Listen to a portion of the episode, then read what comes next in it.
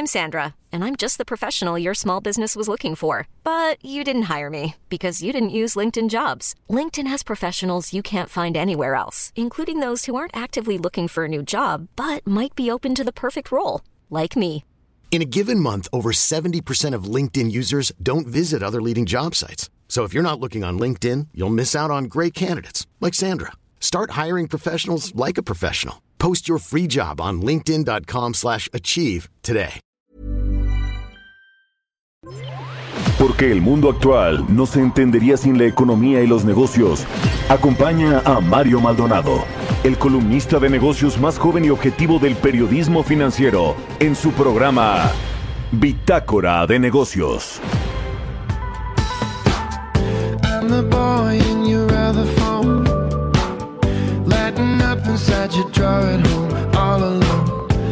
I'm We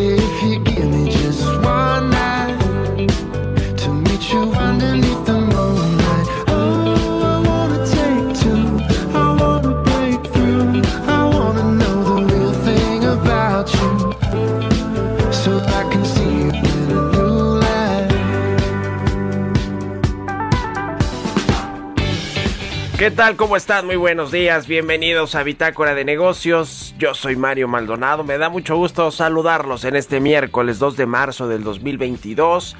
Son las 6 de la mañana con 5 minutos y estamos transmitiendo en vivo como todos los días aquí tempranito, madrugando en la cabina del Heraldo Radio. Muchas gracias por despertar con nosotros, por iniciar su día aquí en el Heraldo Radio con Bitácora de Negocios. De verdad es un gusto platicar y conversar con todos ustedes y llevarles la información más importante a partir de las 6 de la mañana. Así que muchas, muchas gracias a todos los que nos escuchan en vivo en, la Ciudad de México, en el Valle de México, en Guadalajara, en Monterrey, en el sur de los Estados Unidos, a quienes nos ven en el streaming y a quienes escuchan el podcast de Bitácora de Negocios. También un abrazo y un saludo. Comenzamos este miércoles, mitad de semana, con un poco de música antes de ir con la información que vaya que hay mucha información de los temas económicos, financieros, nacionales, internacionales, lo que está pasando en Rusia, pero un poquito de música con eh, John Mayer. Estamos escuchando esta semana John Mayer a propósito de que arrancó recientemente su gira Soft Rock y esta canción se llama New, New Light, New Light de John Mayer. Es una canción escrita y grabada por este cantautor estadounidense. Fue lanzado como sencillo principal de su octavo álbum. Yo ayer dije, tiene como cinco discos y no, tiene ocho álbumes de estudio.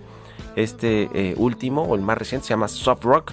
Se lanzó el 10 de mayo del 2018 y vamos a estar escuchando esta de New Light de John Mayer este miércoles. Ahora sí le entramos a la información. Vamos a hablar con Roberto Aguilar, los temas financieros más relevantes. El petróleo toca los 111 dólares ayer, puesto que siguen las tensiones y ya prácticamente la invasión de Rusia, del ejército ruso, esta operación militar a la capital de Ucrania, en Kiev la liberación mundial de reservas de petróleo de crudo sigue sin efecto. Estados Unidos prohíben los vuelos rusos y Boeing suspende operaciones este fabricante de aviones y prácticamente todo mundo ha eh, cortado relaciones comerciales con Rusia. Las empresas petroleras se deshacen de su participación en, eh, empresas energéticas estatales o con participación del gobierno. Salen de Rusia prácticamente todas las empresas, las mexicanas, las tres por lo menos más visibles que están allá, Gruma, Bimbo y Orbi Advance, también suspendieron sus operaciones. Y bueno, México, ¿qué dice el presidente López Obrador? Que no, que no vamos a cortar relaciones económicas con Rusia. ¿Qué cosa? Ayer hubo un consejo eh, en la ONU y cuando le tocó hablar al canciller ruso, todo el mundo se salió, menos usted qué países cree que se quedaron. Venezuela, China. Pues sí, México quiere parecerse a esos países. En fin, es todo un tema. Me parece a mí que la diplomacia mexicana en este gobierno es un desastre. Completamente. Pero bueno, vamos a entrar a esos temas con Roberto Aguilar. Vamos a hablar también con Esteban Polidura. Él es director de asesoría para las Américas del banco Julius Baer. Vamos a hablar sobre el, efecto que está teniendo en los precios del petróleo, todo este conflicto armado en, el en Europa del Este, esta invasión a Ucrania, los efectos también de las sanciones eh, de eh, países como Estados Unidos, como la Unión Europea a Rusia. ¿Qué va a pasar? Porque están asfixiando a Rusia. Vladimir Putin decía ayer, eh, Joe Biden, el, el, presidente de los Estados Unidos, que está más aislado que nunca el presidente ruso y la verdad es que sí lo están apretando, asfixiando por todos lados. Los bancos pues ya prácticamente no operan fuera de Rusia por este bloqueo al famoso sistema SWIFT. En fin, varios temas ahí que hay que hablar eh, y vamos a, vamos a analizarlo con Esteban Polidura y también con ah, Juan Carlos Aldrete. Vamos a platicar. Él es director de análisis económico y estrategia financiera de Banorte, Juan Carlos Alderete.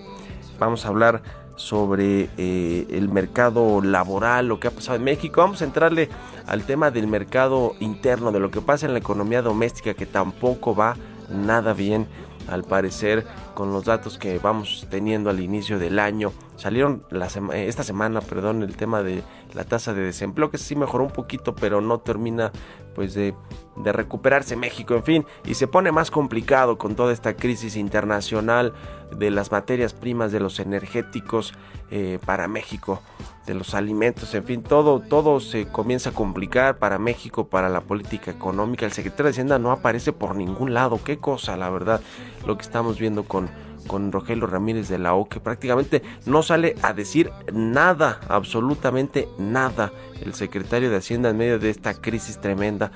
Bueno, vamos a entrar a todos estos temas y vamos pues a tratar de analizarlo y, y vamos a ver pues todos los efectos de cómo nos, nos pega aquí en México esta crisis global. Vamos con esto, vamos a arrancar con esto aquí en Bitácora de Negocios. Quédense con nosotros, son las 6 con 10 minutos y nos vamos con el resumen de las noticias más importantes para comenzar este miércoles.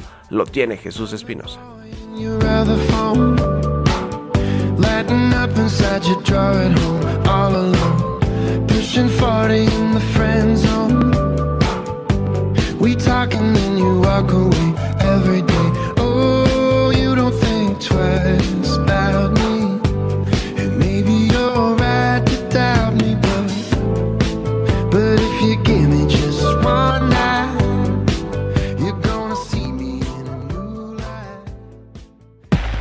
El resumen.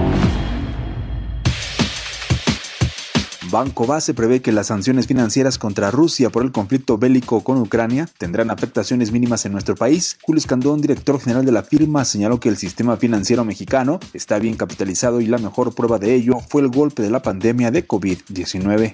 El Instituto Mexicano de Ejecutivos de Finanzas indicó que la nueva ola de contagios y decesos por COVID durante las primeras semanas de 2022 y el conflicto geopolítico de Europa del Este apuntan a que la economía en la primera parte del año continuará mostrando debilidad. Este miércoles por la tarde en conferencia de prensa se dará a conocer al nuevo presidente del Consejo Coordinador Empresarial. Los candidatos son el expresidente de la CONCAMIN, Francisco Cervantes Díaz, y el ex líder del Consejo Nacional Agropecuario, Bosco de la Vega. Tatiana Cloutier, secretaria de Economía, informó que México comenzó las negociaciones con Corea del Sur para concretar un tratado de libre comercio entre ambas naciones. En su cuenta de Twitter, la funcionaria escribió que se busca que ambos países afronten retos y oportunidades económicas juntas.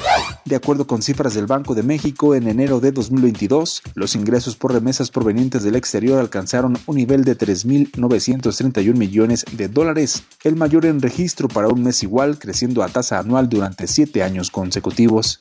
Alsea, operadora de restaurantes, invertirá este año 4.800 millones de pesos, de los cuales 2.160 millones se destinarán a México, en un entorno donde la compañía prevé un aumento en el consumo y apertura de más unidades de negocio.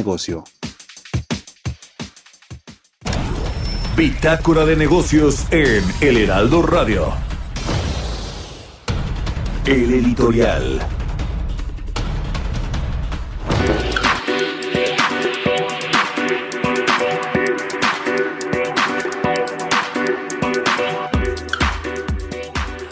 Bueno, ya le hablaba un poco eh, en, el inicio, en el teaser del programa, de lo que vamos a tener en esta hora o en estos ya 45 minutos casi que nos restan de programa sobre el eh, tema de la reacción de México a esta eh, crisis armada, este conflicto armado entre Rusia y Ucrania. Pues básicamente la invasión de Ucrania, de Rusia a territorio ucraniano, pues para eh, convertirlo prácticamente en parte del, régimen autoritario que tiene Vladimir Putin en toda Rusia, ¿no? Es decir, eh, anhela esta antigua URSS, Unión Soviética, Vladimir Putin, y pues se resiste a que países eh, que comienzan a ser democráticos, que comienzan a coquetear con estar en la OTAN o con ser parte de la Unión Europea, que lo dijo por cierto el presidente Zelensky el presidente ucraniano hace unos días, esta misma semana, que por qué no, eh, pues ser parte de esta Unión Europea, que bueno, tampoco es tan fácil, pero pues no le gusta nada, nadita eso a Vladimir Putin, sobre todo porque Ucrania es un territorio estratégico también para pues una un posible ataque a Rusia y en fin e, es, es un tema ahí eh, que tiene varias aristas y que no solo pues es este asunto de la OTAN, sino muchos otros temas, esta, este resentimiento que tienen los gobiernos eh, rusos y ucranianos eh, desde su separación, pues, pues, se ha ido extendiendo y terminó pues finalmente en este conflicto armado que no, no se justifica eh, absolutamente nada que Vladimir Putin haya emprendido esta guerra, esta operación militar, supuestamente contra bases militares o, u objetivos militares, pero hemos visto los videos terribles, dolorosos, lamentables de pues, los ataques que ha habido a la población civil en Ucrania. Eh, y bueno, pues todo esto tiene efectivamente eh, pues consecuencias económicas, ya lo estamos viendo con el tema financiero, que son pues, los mercados los primeros que reaccionan, los inversionistas a lo que va a suceder, a lo que puede pasar con, ya lo estamos viendo, los precios del petróleo, los precios de las materias primas, del gas, eh, de eh, los fertilizantes, de eh, algunos alimentos y granos que pues, produce, sobre todo los granos que produce Rusia, y todo esto nos afecta directa, indirectamente a México quizá porque pues comenzamos a ver presiones en el tipo de cambio, en las bolsas, menos proyecciones de crecimiento. Hoy, por cierto, o mañana más bien, es cuando el Banco de México tendrá que ajustar tendrá que revisar ahí sus pronósticos de inflación, de crecimiento económico y bueno, seguramente veremos ya ahí eh, muchísimas más presiones para la economía nacional y para la economía estadounidense precisamente en medio de este conflicto geopolítico que pues eh, siempre lo comentamos aquí al ser ya eh, el mundo pues una conexión, una globalización pues importante, nos afecta a todos como nos afectó por ejemplo la crisis de, COVID-19 que tuvo primero su epicentro en China y todo lo que sucedió este con, con las cadenas de suministro que no terminan por ejemplo de, de reactivarse y de, y de funcionar eh, completamente. Bueno, en, en, medio de todo este contexto que de verdad es complicado en términos políticos, geopolíticos y económicos, el presidente de México pues le ha dedicado apenas unos minutos. El presidente López Obrador no le interesa el tema exterior, la diplomacia, lo que sucede en otros países, eh, eh, como se dice coloquialmente se mira el ombligo solamente y solo le interesa lo que pasa en México. El problema es que México pues es un país efectivamente muy globalizado, abierto en sus fronteras al comercio externo internacional, dependiendo todavía de los Estados Unidos, pero los Estados Unidos es todavía más abierto que México, entonces pues nos afecta definitivamente y llama mucho la atención esto que, que le comentaba que México dice que no va a imponerle sanciones económicas a Rusia. Eso lo dijo el propio presidente López Obrador. Condenó, para empezar, México se tardó en condenar la invasión, la invasión rusa a Ucrania. Lo hizo finalmente el canciller Marcelo Ebrard, que ahora sí que no nos quedaba de otra, ¿eh? porque si no nos echábamos encima al mundo. Yo creo que en el fondo de lo que piensa el presidente López Obrador, pues no cree que está del todo mal este tema de la injerencia de Rusia. Es decir, eh, es decir, él prefiere, preferiría haber guardado silencio completamente.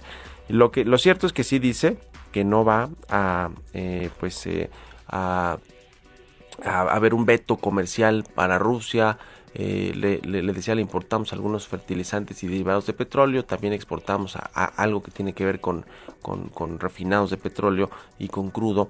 Eh, pero dice que no, el presidente que no va a romper lazos comerciales con, con, Rusia como ya lo han hecho muchos otros países. En realidad, ya le decía, nuestro comercio internacional con Rusia es no muy grande, pero el que el presidente del observador no quiera ni siquiera posicionar sobre este tema, la verdad es que es lamentable así como ha sido lamentable los ataques a España, el pelearse con Anthony Blinken y con los congresistas en Estados Unidos, el asunto de Guatemala, todo esto, pues ahora la cereza del pastel con lo que sucede en Rusia y qué pequeño de pronto se ve el gobierno mexicano y el presidente López Obrador frente al mundo. ¿Ustedes qué opinan? Escríbanme en Twitter, arroba Mario Mal y a la cuenta arroba Heraldo de México.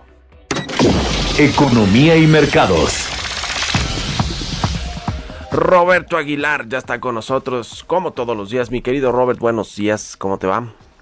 ¿Cómo estás, Mario? Muy buenos días. Te saludo a ti y a todos nuestros amigos desde aquí, desde Guatemala, el país que estamos visitando para hacer una entrevista más tarde con el presidente. Ya platicaremos porque quiere ponerse en los ojos de los inversionistas y esta es otra cosa que México también no ve, Mario. El tema es que otros países pues también se quieren ver atractivos ante los ojos de los capitales eh, privados nacionales y extranjeros y bueno, pues una pérdida de oportunidad, ya lo platicaremos un poco más adelante. Pero déjame comenzar con el tema del rublo.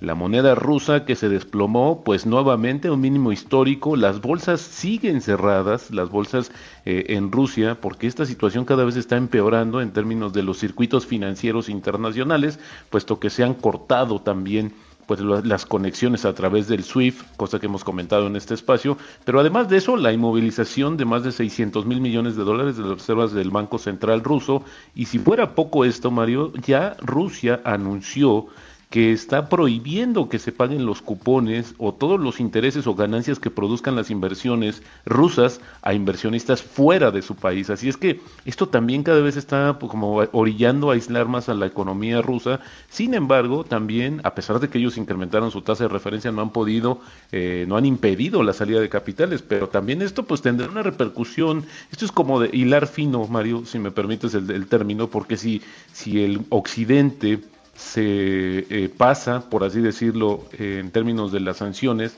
pues al final del día se está regresando. Y prueba de ello, Mario, eh, es que eh, ya tenemos cotizaciones de 111 dólares el barril del petróleo. Y esto, pues como tú sabes, va a generar justamente un tema inflacionario en el mundo.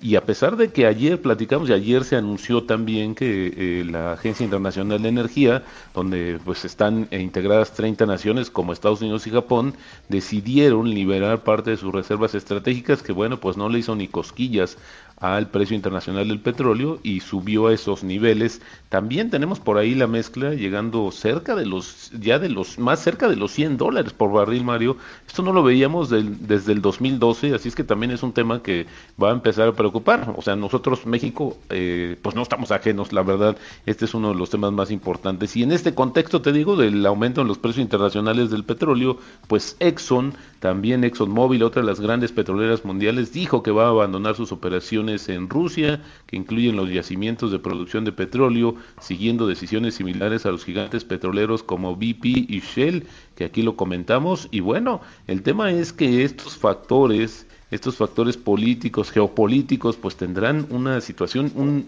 ya una injerencia directa en el petróleo, porque pues Rusia es el, productor, el segundo productor más importante del mundo y cortar también la producción. Fíjate que diario produce entre 4 y 5 millones de barriles esa es eh, la aportación que hace justamente eh, Rusia y bueno, pues esto también va a encarecer los precios. Ya estamos viendo esta situación en la escalada y bueno, fíjate que en el último refuerzo de las restricciones a Moscú, Estados Unidos prohibió a partir de hoy los vuelos rusos que utilicen el espacio aéreo estadounidense tras medidas similares a la Unión Euro que implementó la Unión Europea y Canadá y además el fabricante de aviones estadounidenses Boeing dijo que suspendió el envío de piezas, el mantenimiento y el apoyo técnico a las aerolíneas rusas. Así es como está creciendo y bueno, pues se suman más, fíjate, empresas más conocidas de Estados Unidos como Apple, Google, Ford e incluso Harley Davidson, eh, Mario, pues criticaron y rechazaron a Rusia por su invasión de Ucrania y comenzaron también a hacer pues limitaciones y prohibiciones. Por ejemplo, Apple suspendió la venta de los iPhones y otros productos en Rusia y añadió que estaba haciendo cambios en su aplicación Maps para proteger a los civiles de Ucrania. Varias empresas tecnológicas también eliminaron medios de comunicación estatales. Ford, con tres fábricas conjuntas en, en Rusia, ya comunicó a sus socios de fabricación ruso que suspendía sus operaciones y el fabricante de motocicletas Harley Davidson suspendió los envíos de sus motos a este mercado. Y bueno, ¿qué pasa con este contexto, Mario? Es que la perspectiva económica a la que se enfrenta la Reserva Federal ha cambiado mucho, con choques sobre los precios del petróleo y potencialmente en las cadenas de suministro, que los responsables de política monetaria tendrán que considerar. Esto lo dijo el presidente de la Reserva Federal de Atlanta.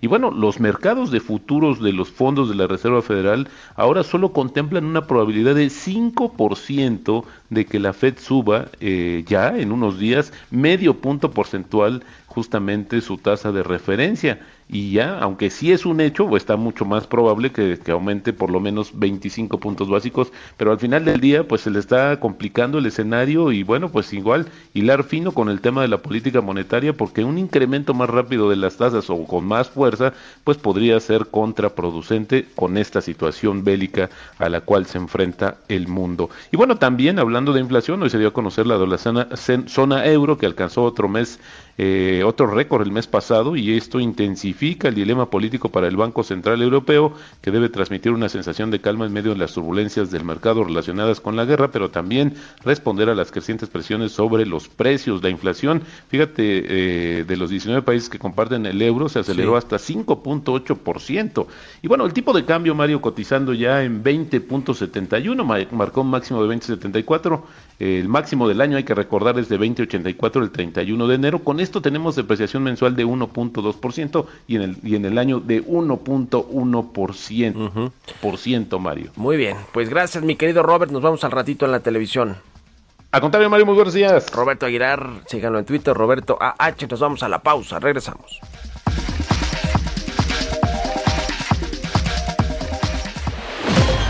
Continuamos en un momento con la información más relevante del mundo financiero en Bitácora de Negocios con Mario Maldonado. Regresamos. Estamos de vuelta en Bitácora de Negocios con Mario Maldonado. I'm the boy in your other phone. Lighting up inside your drawer at home, all alone. Pushing 40 in the friend zone. We talk and then you walk away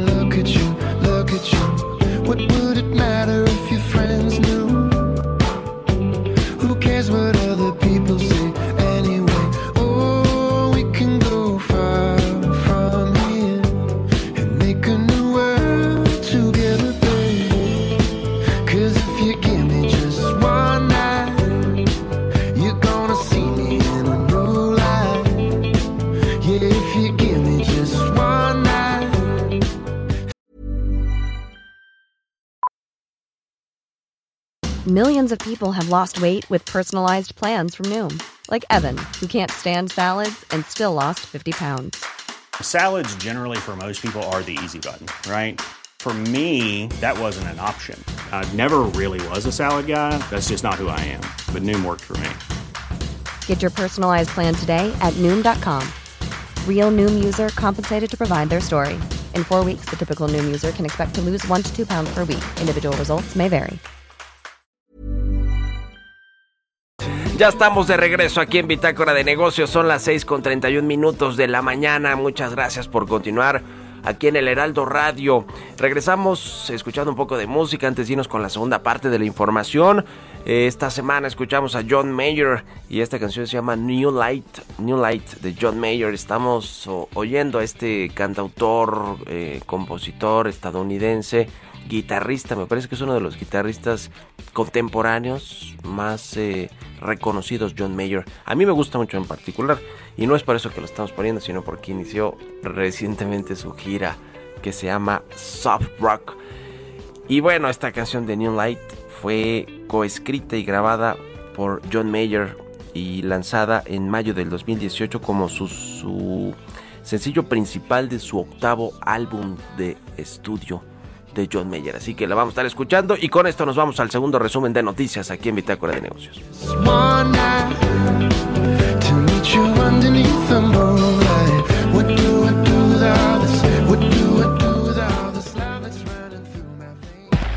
El resumen. El INEGI dio a conocer este martes que el indicador de confianza empresarial de manufactura creció 1.75 puntos a tasa mensual, lo que supuso su mayor avance desde abril de 2021, ubicándose en 52.62 puntos y siendo su nivel más alto desde noviembre de 2021. Enrique Galeno Ugalde, director de Administración y Finanzas del Grupo Financiero Base, informó que en este 2022 la institución destinará alrededor de 200 millones de pesos para nuevas inversiones, especialmente en tecnología. Un estudio del Instituto Mexicano para la Competitividad reveló que en nuestro país 30 de las 32 entidades federativas están reprobadas en otorgar condiciones laborales óptimas para las mujeres, lo cual frena el potencial económico y limite la autonomía de las mujeres. De acuerdo con el reporte Estados con lupa de género 2022, solo Baja California y la Ciudad de México son los estados que tienen una calificación aprobatoria con 62.1 y 64.8 respectivamente. Ante el efecto que el conflicto bélico en Europa va a generar en la economía, no hay mucho que hacer, así lo anticipó Rodrigo Fernández Martínez, presidente de la Cámara de la Industria de la Transformación en Nuevo León. Apple, el gigante de la tecnología, informó este martes que suspendió temporalmente la venta de sus productos en Rusia debido a la invasión de Ucrania. En un comunicado detalló que también limitó el acceso al sistema de pago Apple Pay y que dejó de ofrecer cierta información en los mapas de Ucrania de su aplicación Apple Maps con el fin de proteger la seguridad de los ciudadanos ucranianos.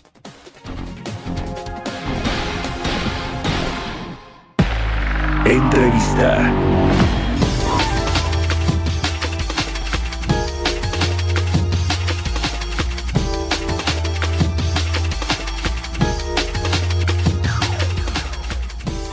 Vamos a platicar con Esteban Polidura, él es director de asesoría para las Américas del banco Julius Baer, a quien me da mucho gusto saludar. Esteban, ¿cómo estás? Buenos días.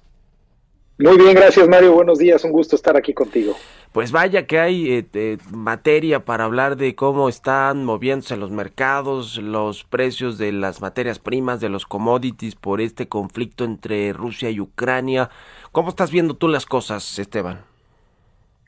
Sin duda alguna, ¿verdad? Cada, cada, cada mañana se despierta uno y los precios solamente van para arriba. Hoy no es la excepción. Mira, nosotros tenemos una, una, un posicionamiento neutral ante esta situación, a pesar de que nuestros modelos de evaluación apuntan a un precio del petróleo que debería ser inferior al actual, es decir, eh, 75 dólares por barril en 12 meses. A pesar de esto, te digo, permanecemos neutrales porque somos conscientes de que este ambiente es propicio para volatilidad, es propicio para movimientos al alza y es propicio de nuevo para, para, para una falta de transparencia y una falta de, de, espacio para poder poner posicionamientos en las carteras de inversión. Eh, agregaría yo nada más, Mario, que así como hay puntos en contra, ¿no? Eh, eh, opciones de diversificación muy limitadas, eh, un miedo a sanciones, en fin, varias de estos temas en contra. También hay algunos a favor, ¿no? como la liberación de reservas que escuchábamos en, las últimas horas, la OPEP con una confirmación de sus, de sus compromisos, en fin, hay cosas a favor, en contra, pero sin duda alguna la volatilidad y, la inestabilidad son los temas del día.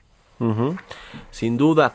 Eh, eh ¿cómo, ¿Cómo ves eh, el asunto de los Estados Unidos, eh, más allá, digamos, de la, de la injerencia que pueda tener en este veto de muchos países a Rusia en términos comerciales, económicos, financieros, sobre todo con los bancos que pues supuestamente van a estar fuera del sistema este famoso SWIFT para, para poder hacer transacciones fuera de Rusia. Eh, ¿cómo, ¿Cómo ves la reacción que va a tener Estados Unidos en términos económicos, de política económica, fiscal y también de política monetaria con la Reserva Federal a partir de esta crisis geopolítica? Claro, y Estados Unidos está en una situación tal vez diferente a la de muchos otros países. ¿Por qué? Porque Estados Unidos tiene elecciones importantes en el mes de noviembre de este año, Congreso y varias gubernaturas. Y aquí el tema es que un precio del petróleo tan alto es evidentemente inflacionario. No nada más es inflacionario, sino que además eh, podría tener un efecto negativo, como bien decías, en crecimiento económico. Así es que esos dos esos dos ingredientes, inflación alta y crecimiento económico bajo, o incluso incluso un escenario donde no hay crecimiento, son, son situaciones que el gobierno americano quiere evitar. Eh, eh, la Fed tiene presión, no nada más interna, sino también por parte del Congreso americano, sino también por parte de la administración de Biden. Así es que eh, hay presiones y esto, Mario, puede traducirse en algún momento, si no es bien manejado, en un error de política monetaria. ¿A qué me refiero? Tal vez una situación donde las tasas se suban demasiado rápido o demasiado intensamente eh, y por otro lado una situación donde estas decisiones pudieran incluso generar un evento de recesión. Así es que eh, la situación de Estados Unidos es particularmente importante. ¿Y cómo ves el caso de México en medio de pues eh, todo este eh, tema internacional global que obviamente pues nos afecta en, a nosotros con el asunto de las de las materias primas o de los energéticos, vaya los energéticos sobre todo, no el precio del barril de petróleo que por un lado podría pensarse que nos beneficia con la venta del crudo al exterior, que nos lo pagan, creo que ayer cerró la mezcla noventa y tantos dólares por barril, lo cual no veíamos hace mucho tiempo, pero, pero del otro lado, pues importamos mucha gasolina, importamos el, incluso el gas, el gas natural para las industrias, para la CFE, eh, y eso pues nos pone más, más complicado el escenario, ¿no? De, en el escenario me refiero eh, para las finanzas públicas del gobierno, ¿no? Tener que subsidiar directamente la gasolina, eh, eh, el gas LP, eh, el, gas natural, perdón, todo esto se, se ve complicado para, para México en términos de finanzas públicas. Totalmente, Mario. México tiende uno a seguir pensando que, que, es una economía basada en el petróleo y ya no es así desde hace muchos años y por lo tanto un ambiente como el actual termina siendo perjudicial, no nada más por, como decías, porque importamos más gasolina de la que, de la que generamos eh, eh, domésticamente, sino también porque este ambiente, como decía yo, es muy inflacionario. Al final de cuentas, se traduce en costos más altos de muchas materias primas, sobre todo en el, en el, en el plano alimenticio. Así es que tiene un efecto negativo y yo agregaría aquí que hay que recordar que gran parte de este ambiente tiene que ver eh, aversión al riesgo, especulación que hay en los mercados eh, financieros. En el caso del petróleo es muy evidente porque eh, aún no se han aprobado sanciones directas a las exportaciones, pero ya hay compradores que están evitando tener, tener actividad con petróleo ruso por miedo a lo que esto pudiera conllevar. Entonces, esto es importante porque en un ambiente así, con aversión al riesgo tan alto, de nuevo, nosotros mexicanos tenemos un termómetro muy sensible que es el peso mexicano. Y el peso mexicano, de nuevo, si además el peso mexicano comienza a, depreciarse, tenemos un efecto múltiple inflacionario que hay que cuidar. Sí. Sí, definitivamente. Este asunto, por supuesto, el, asunto de la guerra o del conflicto armado, de la invasión rusa a territorio ucraniano, pues eh, en, el, en el momento en el que se da también es complicado, ¿no? Cuando los países comenzaban a recuperarse, digamos, un poquito ya de mejor forma de la crisis sanitaria que generó, por supuesto, una crisis económica tremenda, sobre todo en el 2020 eh, pues vienen en un momento en el que pues muchas economías como la mexicana venía apenas retomando este crecimiento económico, este rebote y aunque cerró el año pasado prácticamente con un estancamiento en la economía nacional, pues se ve ahora también muy complicada la perspectiva para este 2022, ¿no? Y me, refiero no solo por el crecimiento económico que seguramente no se alcanzará esta cifra de 4% que todavía tiene la Secretaría de Hacienda como proyección, sino que con todo lo que eso representa también, ¿no? Para los ingresos fiscales del gobierno, para el, financiamiento del gasto público y, todo esto, ¿no? ¿Cómo, ¿Cómo ves este 2022 para México y para, pues, para el mundo eh, a partir de esta nueva crisis que vino ahora por el conflicto armado ruso-Ucrania? Claro, sí, y, dividamos este análisis en dos. Antes del, del, de, la crisis eh, eh, en Ucrania, pues sí, México ya eh, apuntaba a un crecimiento muy mesurado, eh, como bien decías, tal vez incluso los, los analistas con estimados más cercanos al 2,5%, 2, 2,5%, y, y, y esto eh, tratando de, de, señalar un ambiente donde la economía estaba pues todavía un poco más lenta de lo, de lo normal. Y por otro lado también una economía donde no hubo los incentivos, los programas de apoyo que se dieron en otros países. Recordemos que eh, eh, en, países desarrollados hubo estímulos del 30, 40, 50%, Mario, del Producto Interno Bruto. En México estuvimos muy, muy lejanos a, esto. Entonces ya se veía venir un ambiente difícil, pero ahora con la crisis es todavía peor. ¿Por qué? Porque hay este flujo de capitales más hacia los países eh, y los mercados más seguros, ¿no? Hacia los activos más seguros, por ejemplo, el dólar, por ejemplo, el oro, eh, y todo aquello, y todos aquellos que tenían eh, pensado hacer inversiones, expandir plantas, expandir capacidad, comprar competidores, fusionarse, en fin, esas decisiones probablemente queden, se queden en el tintero un rato más. Y esto evidentemente tiene un impacto en el crecimiento económico. Así es que habrá que ver, eh, yo creo que eh, antes de lo que pasa en México, qué es lo que se está anunciando en Estados Unidos en los siguientes días. Eh, el presidente Biden ya señaló que quiere enfocarse en evitar que la economía americana sufra. Esto al final de cuentas puede ayudar a la economía mexicana, pero sin duda también tiene que venir mucho el esfuerzo internamente desde México. Pues sí, tiene que haber eh, una política económica que responda a lo que sucede en el mundo, ¿no? Es decir, no podemos estar como como estábamos al final del año pasado, que no había una crisis eh, geopolítica internacional o este conflicto que eh, disparar los precios de los energéticos porque pues no, este, tienen que reaccionar como, como suceden las cosas en el exterior. En fin, interesante análisis, te agradezco mucho como siempre Esteban que nos hayas dado estos minutos. Gracias y muy buenos días o, tardes allá tú que estás en Suiza, ¿verdad? En Ginebra. Eh, en Zurich. En Zurich. Eh, ah, con muchísimo gusto, Mario, y siempre a la orden. Que estés muy bien, hasta luego. Es Esteban Polidura, director de asesoría para las Américas de el Banco suizo Julius Fair. Oh, son las 6 con 45 minutos de la mañana, vámonos con las historias empresariales. Historias empresariales.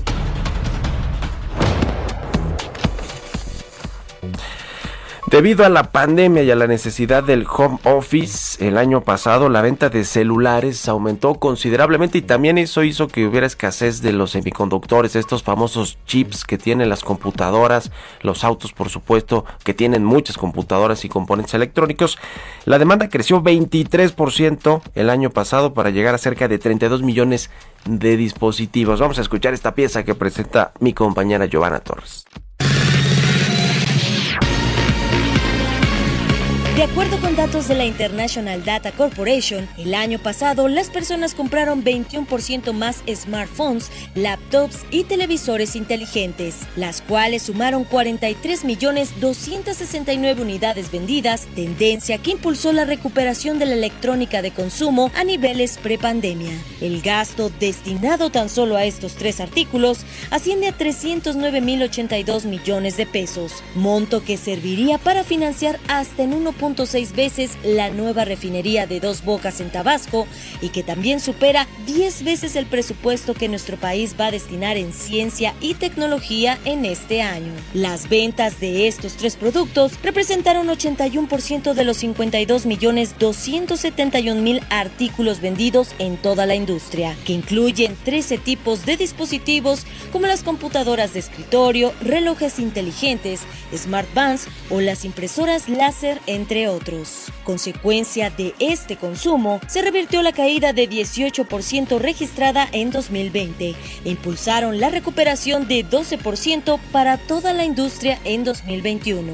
El director de investigación del IDC, Oliver Aguilar, detalló que hubo un mayor consumo por las iniciativas de reactivación de la economía, luego de la reapertura gradual de varios sectores, después de los meses de confinamiento y debido a que las personas invirtieron en sus equipos para poder trabajar desde casa. Cada día se vendieron 87 mil teléfonos, acumulando un valor de 166 mil 953 millones de pesos, lo que implicó un gasto diario de 457 mil millones de pesos. Con información de Adrián Arias, Giovanna Torres. Mario Maldonado en Bitácora de Negocios.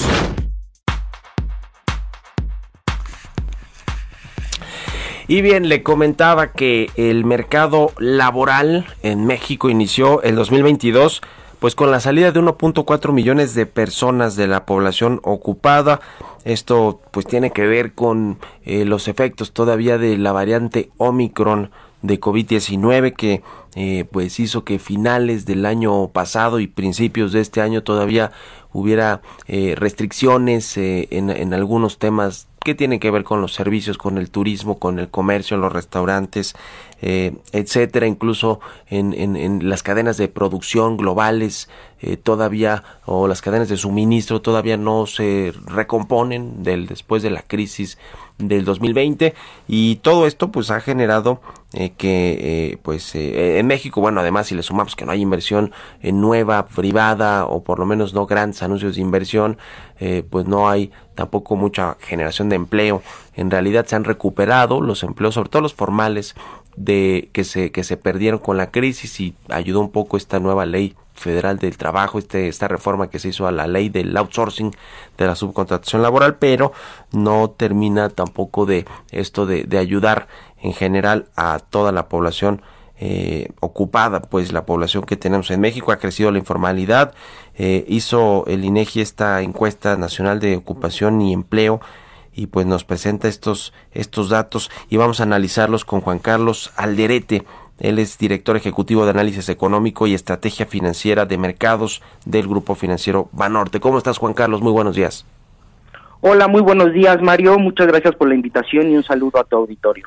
¿Cómo entender un poquito estos datos del empleo que a lo mejor luego nos perdemos entre los datos que nos presenta el IMSS, que es el empleo formal, los datos de esta encuesta de ocupación y empleo que hace el INEGI, nos presenta eh, la población eh, ocupada, eh, nos presenta también el dato de la tasa de desempleo. Ayúdanos a entender y a desagregar toda esta información y cómo arrancamos el 2022 en materia de empleo en general en México. Claro que sí, muchas gracias Mario. Eh, lo primero que hay que mencionar es que los datos del IMSS son solamente un subsector del dato de empleo total en la economía mexicana.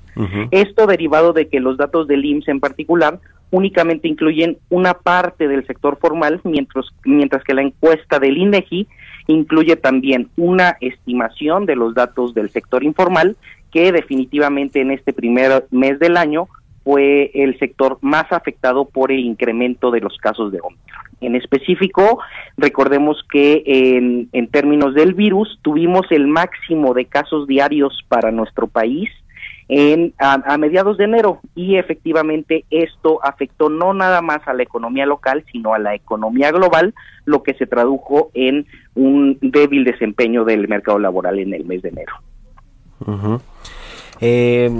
Este asunto de la, del mercado informal, que creo que también con los datos que nos ha entregado esta, estas encuestas que hace el INEGI, pues hemos visto que ha crecido la economía formal o el, mercado laboral informal, a pesar de que por lo menos este subsector de, del empleo formal que, que eh, eh, registra el IMSS, pues ya llegó más o menos a los niveles pre-pandemia antes de, de, la crisis del COVID-19, pero tenemos un mercado informal más grande. Estos datos, ¿cómo, ¿cómo se entienden también en el contexto de una recuperación y que además ha habido cambios legales ¿no? en el tema del, del, del mercado laboral con la ley del outsourcing? Así es, este definitivamente creo que el sector informal en términos generales siempre ha estado mucho más expuesto a los choques que podemos eh, experimentar en la economía y eh, esto incluye el tema de la pandemia. Entonces, definitivamente, en el caso del sector formal, por ejemplo, que tuvimos una creación, de hecho, de los 294 mil plazas en el mes de enero, pues pudo estar relativamente eh, salvaguardado derivado de algunos beneficios que tienen este tipo de empleados, entre ellos, por ejemplo, el hecho de las incapacidades por COVID-19, que al tener una incapacidad, estos empleados son registrados todavía como con un empleo a pesar de tener una salida temporal del mercado de trabajo. Y es en ese sentido en que, por ejemplo, tenemos que del 10 de enero al 21 de febrero tuvimos casi 315 mil permisos otorgados por el IMSS derivados de el incremento en los contagios y también tenemos algunos otros beneficios entre ellos el hecho de que los empleados formales podrían estar más salvaguardados en términos generales de las fluctuaciones económicas, mientras que en el sector informal tenemos algunas condiciones más complicadas, sobre todo derivado de la eh, del incremento en los niveles de, eh, de que las personas se mantienen en sus casas y esto a su vez genera menores condiciones o condiciones más difíciles para los empleados en el sector informal de poder realizar sus actividades.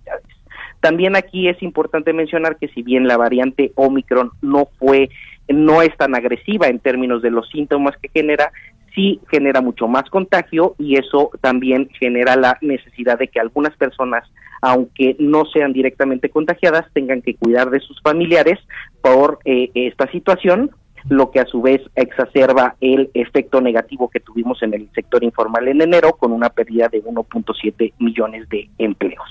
Entonces, definitivamente creo que es importante mencionar que la situación eh, comenzó difícil para el mercado laboral en enero, en buena medida por esta situación del virus que afectó tanto a la industria como a los servicios para la economía mexicana, pero también es una situación que vimos de manera generalizada en otros países del mundo ante este eh, resurgimiento de los casos. Y el otro tema son los salarios que también eh, pues se han visto ahí presionados no solo por los aumentos a los salarios mínimos, sino pues ahora también con, con este tema de la inversión privada en el país eh, y la crisis, la crisis económica, la incertidumbre que hay en los mercados y en la economía global. En fin, mucho que analizar como siempre y te agradezco que nos hayas ayudado a entender estos datos, Juan Carlos Alderete. Muchas gracias y buenos días. Al contrario, muchas gracias Mario, buenos días y que tengan un excelente día. Igualmente, hasta luego. Con esto nos despedimos. Muchas gracias por habernos acompañado este miércoles aquí en Bitácora de Negocios.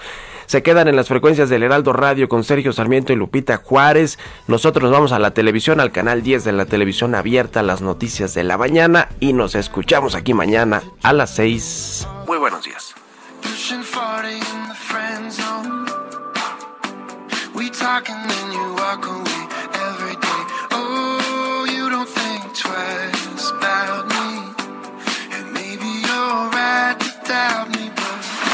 Fue Bitácora de Negocios con Mario Maldonado, donde la H suena y ahora también se escucha. Una estación de Heraldo Media Group. Heraldo Radio 98.5 FM, una estación de Heraldo Media Group, transmitiendo. Ever catch yourself eating the same flavorless dinner three days in a row? Dreaming of something better? Well, HelloFresh is your guilt-free dream come true, baby. It's me, Kiki Palmer. Let's wake up those taste buds with hot, juicy pecan crusted chicken or garlic butter shrimp scampi. Mm. Hello Fresh. Stop dreaming of all the delicious possibilities and dig in at HelloFresh.com. Let's get this dinner party started.